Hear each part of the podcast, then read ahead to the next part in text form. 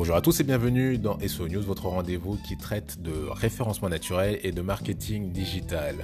Je suis Nas et on attaque sans plus tarder.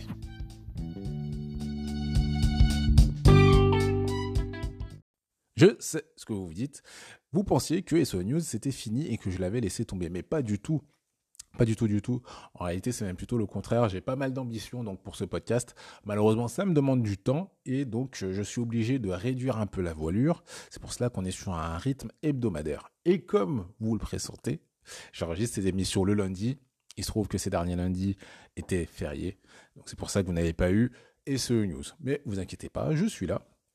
Et on va continuer tranquillement. Hein. Mais bon, voilà, trêve de bavardage, vous êtes là pour l'actualité. Alors, on va parler dans un premier temps de Google qui révèle la liste des ses en matière de réglementation de l'intelligence artificielle et on va parler donc de la génération Z et de leur manière de consommer les réseaux sociaux. En commençant plus tarder donc avec Google et donc cette liste de souhaits. Donc, pour recontextualiser un peu les choses, parce qu'il s'en est passé des choses depuis la dernière fois qu'il y a eu l'émission, Google a euh, fait donc son événement où ils ont mis vraiment en avant l'intelligence artificielle. A priori, je simplifie, hein, mais il y aura de l'intelligence artificielle dans pratiquement tous les produits de Google. Et forcément, ça soulève des questions. Et Google se doit d'être un peu prudent. Donc, ils ont fait euh, des souhaits qu'ils ont proposés donc au gouvernement. On va étudier ça ensemble. Donc il y a plusieurs points qui ont été abordés par Google. Le premier, c'est Google souligne la nécessité d'un cadre politique cohérent qui équilibre la protection contre les résultats néfastes de l'intelligence artificielle pardon, et la promotion de l'innovation. Alors ça, c'est euh, assez intéressant puisqu'il propose, il, souhaite un cadre de politique cohérent au gouvernement. C'est-à-dire que euh, aujourd'hui, je pense hein, globalement, chaque gouvernement va avoir sa politique par rapport à l'intelligence artificielle. Et en réalité, c'est très difficile pour Google de jongler entre euh, bah, chaque, euh, chaque euh, législation. On peut le voir d'ailleurs, nous, en Europe, pardon, on n'a pas accès à Bard, alors que dans, dans la plupart des autres pays, on a accès à Bard. Donc voilà, Google demande à ce que les, les gouvernements s'alignent un petit peu par rapport à tout ce qui concerne l'intelligence artificielle et bien entendu qu'ils se protègent par rapport à ça. Mais on va y revenir dans un instant. Pour Google, il y a trois axes qui sont vraiment principaux et qui doivent être pris en compte par les gouvernements. Le premier, c'est libérer les opportunités par l'innovation et une croissance économique inclusive. Le deuxième point, c'est assurer la responsabilité et la confiance. Et le troisième point, c'est protéger la sécurité mondiale. Alors concrètement, comment ils voient les choses pour euh, respecter ces trois grandes règles, on va dire? Bah déjà, ils encouragent les gouvernements à soutenir le développement de l'intelligence artificielle par des investissements en recherche et développement, la mise en place d'un environnement juridique favorable à l'intelligence artificielle et le soutien de l'éducation pour former une main-d'œuvre qualifiée en intelligence artificielle. Donc concrètement, ils demandent au gouvernement de développer, donc de s'intéresser à l'intelligence artificielle. Ils demandent au gouvernement d'investir dans l'intelligence artificielle, donc financièrement, de faire de la recherche sur l'intelligence artificielle. J'imagine que s'ils demandent ça, c'est pour aussi faciliter un environnement juridique favorable à l'intelligence artificielle et donc à leur entreprise, naturellement. Et ils demandent aussi, et ça je trouve ça intéressant, euh, de soutenir l'éducation par rapport à, l'intelligence artificielle. Effectivement, je pense que c'est un point assez important. Si Google arrive à mettre en place ce qu'ils veulent, il y aura de l'intelligence artificielle partout et il est important que les gens sachent l'utiliser, qu'ils sachent aussi euh, voir les dérives qu'il peut y avoir avec l'intelligence artificielle. Et donc, euh, bah, s'ils invitent les gouvernements à faire ça, c'est aussi une manière pour eux de se déresponsabiliser, hein, qu'on leur tape pas trop dessus en disant bah oui, mais nous on vous a prévenu, maintenant c'est à vous gouvernement de faire en sorte que les gens soient prêts à cette révolution. Euh, qu'est-ce qu'ils nous disent d'autre, Google? Le déploiement responsable de l'intelligence artificielle selon Google, doit passer par une combinaison de lois gouvernementales, d'autorégulation de l'industrie et de contributions d'organisations non gouvernementales.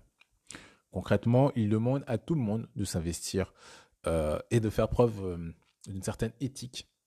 Donc, il demande au gouvernement de mettre en place des lois. Il demande à l'industrie, donc à tous les acteurs de l'intelligence artificielle, de aussi avoir une certaine charte de, responsabilité. Et bien sûr, ils invitent donc les organisations non gouvernementales à s'impliquer dans le projet. Donc, c'est un peu pour montrer pas de blanche, hein, tout ça. On va pas se mentir. Google préconise l'adoption d'approches communes de réglementation et de gouvernance de l'IA basées sur les travaux de l'OCDE. Alors si je dis pas de bêtises, vous m'excusez si je me trompe, mais l'OCDE c'est euh, l'organisme qui gère tout ce qui est commerce, notamment aux États-Unis, euh, si je devais simplifier le tout, je dirais que Google demande au gouvernement de, euh, de suivre un peu ce que font les États-Unis en matière de gouvernance par rapport à l'intelligence artificielle. On sait que euh, les États-Unis, j'ai l'impression hein, en tout cas, que les, États-Unis ont senti que ça pouvait être quelque chose de, de, très très gros, et donc on a pas mal de structures qui investissent dedans. Autre point donc développé par Google, Google suggère une réglementation minimale mettant en garde contre le risque que la transparence excessive entrave l'innovation. Alors je vais pas faire trop long, mais je trouve ça plutôt culotté quelque part de Google, sachant qu'en ce moment les États-Unis sont fâchés avec TikTok, justement parce que TikTok manque de transparence. Alors à raison ou à tort, mais euh, Google, bah, eux, ce qu'ils demandent, c'est euh, que euh, les embête pas trop dans leur recherche, dans l'innovation, qu'ils puissent appliquer eux-mêmes leurs propres recettes sans avoir à l'exposer au, monde entier. C'est vrai qu'il y a eu pas mal de débats sur l'intelligence artificielle par rapport à tout ce qui peut être open source ou pas. Google, eux, souhaitent pouvoir garder leurs recettes secrètes en, matière d'IA. Euh, qu'est-ce qu'ils nous disent d'autre Google reconnaît les dangers potentiels de l'intelligence artificielle en termes de désinformation et de dommages cybernétiques et propose que les gouvernements investissent dans la recherche et le développement pour lutter contre ces menaces. Donc, euh, bah pareil, hein, Google se déresponsabilise un peu hein, quelque part. Ou à raison, ça, je ce n'est pas à moi d'en juger. Mais en tout cas, il demande au gouvernement euh, de s'équiper par rapport à, cette à cette innovation qu'est l'intelligence artificielle. Et enfin, Google appelle à une rationalisation de l'adoption de l'IA par les gouvernements, notamment par une augmentation des investissements dans ce domaine. Donc toujours pareil, dans cette même lignée, Google invite les gouvernements à investir dans l'intelligence artificielle, ce qui ferait bien leur affaire. Et euh, en même temps, euh, c'est vrai que le, monde a l'air de tendre vers, euh, vers l'intelligence artificielle généralisée. Donc, il faut s'y préparer. Avant d'enchaîner, juste euh, pour moi le temps de vous rappeler que maintenant et encore plus que jamais, abonnez-vous donc euh, au podcast de manière à ne louper aucun épisode, comme ça vous serez sûr d'avoir toutes les actualités et, euh, et pouvoir comme ça aussi de cette manière-là soutenir la chaîne. Ça lui permettra d'avoir plus de visibilité. Donc je vous en remercie d'avance.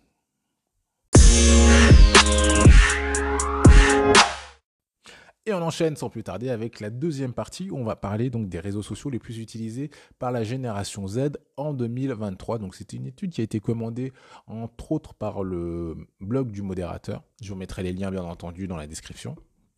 Qu'est-ce qu'on apprend? Ben Déjà on apprend quel est le réseau social préféré des 16-25 ans. Et euh, bah, comment vous dire? Pour la cinquième année consécutive, avec 90% des utilisateurs dans cette tranche d'âge qui utilisent ce réseau social, je suis sûr que vous l'avez, que vous avez deviné c'est lequel, c'est Instagram. En deuxième position, on va retrouver Snapchat, qui est utilisé par 80% de la génération Z, avec une utilisation particulièrement élevée parmi les moins de 20 ans. TikTok est utilisé par 63% des jeunes, avec une utilisation particulièrement élevée parmi les femmes. Facebook est le quatrième réseau social le plus populaire utilisé par 49% des jeunes et Twitter a complètement perdu son attractivité. Et il se situe à la cinquième position. Donc juste déjà par rapport à ça, c'est déjà intéressant pour vous, hein, si vous êtes dans la communication, de pouvoir mieux cibler un peu euh, ou de savoir quel réseau social utiliser pour pouvoir cibler votre audience. Donc on sait maintenant que pour les 16-25 ans, a priori, vous ne prendrez pas trop de risques si vous vous retrouvez sur Instagram. Et euh, si, vous, ciblez les femmes, a priori, TikTok, ça peut être pas mal. Hein. Ça peut être pas mal. On continue quand même avec un autre réseau social qui a fait beaucoup parler et dont on a parlé. Et pourtant, j'ai cru entendre dire dernièrement qu'ils étaient, hmm, que c'était un peu plus difficile, qu'ils étaient obligés d'innover. Un, réseau social que je n'utilise pas, et qu'il faudrait que j'essaye, c'est BeReal. BeReal, pardon qui prône donc la vraie vie. Il est utilisé par 29% de la génération Z, donc c'est déjà pas mal, une forte progression par rapport à l'année précédente, et il faut savoir qu'en plus c'est français. Qu'est-ce qu'on sait d'autre sur les jeunes? Ben, On apprend que les jeunes passent entre 3 et 5 heures par jour sur les réseaux sociaux. L'utilisation est principalement pour le divertissement, l'information, et dans une moindre mesure, pour le travail. Une certaine lassitude semble se manifester par les utilisateurs avec 41% des répondants ayant supprimé au moins un réseau social en 2023. Les raisons varient, mais la principale est qu'ils ne, l'utilisent plus. Pardon. Je que je serais curieux de voir de savoir si vous, bah, déjà, vous êtes dans cette tranche d'âge ou pas. Et si vous n'êtes pas dans cette tranche d'âge-là, ça m'intéresse de savoir si, euh, si vous utilisez beaucoup les réseaux sociaux ou pas. Moi, c'est vrai que, hormis pour le boulot, aujourd'hui, les réseaux sociaux, j'utilise assez peu, j'utilise plutôt des messageries. Donc, je serais curieux de savoir ce qu'il en est pour vous. En dépit de cette lassitude, une majorité de la génération Z ne se considère pas comme dépendante des réseaux sociaux. Ça aussi, c'est intéressant pour votre communication. Est-ce que vous allez vouloir être provoque euh, avec cette génération ou est-ce que vous allez vouloir plutôt euh, aller dans, son sens pour votre communication? À vous de voir. Le harcèlement en ligne est un problème persistant, avec 17% des jeunes déclarant avoir déjà été victimes de harcèlement sur les réseaux sociaux. Donc voilà, ça aussi c'est un, problème hein, qui, euh, qui ne s'atténue pas avec le temps. Donc toujours vigilance, hein, surtout, euh, surtout auprès des plus jeunes. Puisque comme je vous l'ai dit, hein, l'étude elle est faite sur les 16-25 ans, donc euh, on peut avoir quand même un public qui est particulièrement sensible à ce genre de, choses. 70% des jeunes ont en plus un compte privé sur les réseaux sociaux pour protéger leur vie privée je pense que. Alors, moi, je le fais perso. Je me demande si vous, vous le faites. Si vous avez plusieurs comptes sur vos réseaux sociaux. Et enfin, il y a une tendance croissante à la recherche d'échanges authentiques et de moments de qualité en ligne. Euh, Mark Zuckerberg l'avait déjà annoncé il y a bien longtemps qu'il voyait plutôt l'internet avec plutôt des petits groupes et, c'est vrai que voilà on voit que tout ce qui peut être poussé par l'algorithme mais, poussés par des marques sont un peu plus en difficulté, on va plutôt préférer voir des gens s'adresser à d'autres personnes. C'est d'ailleurs une des raisons pour laquelle, pour un public un peu plus âgé, LinkedIn fonctionne plutôt pas mal.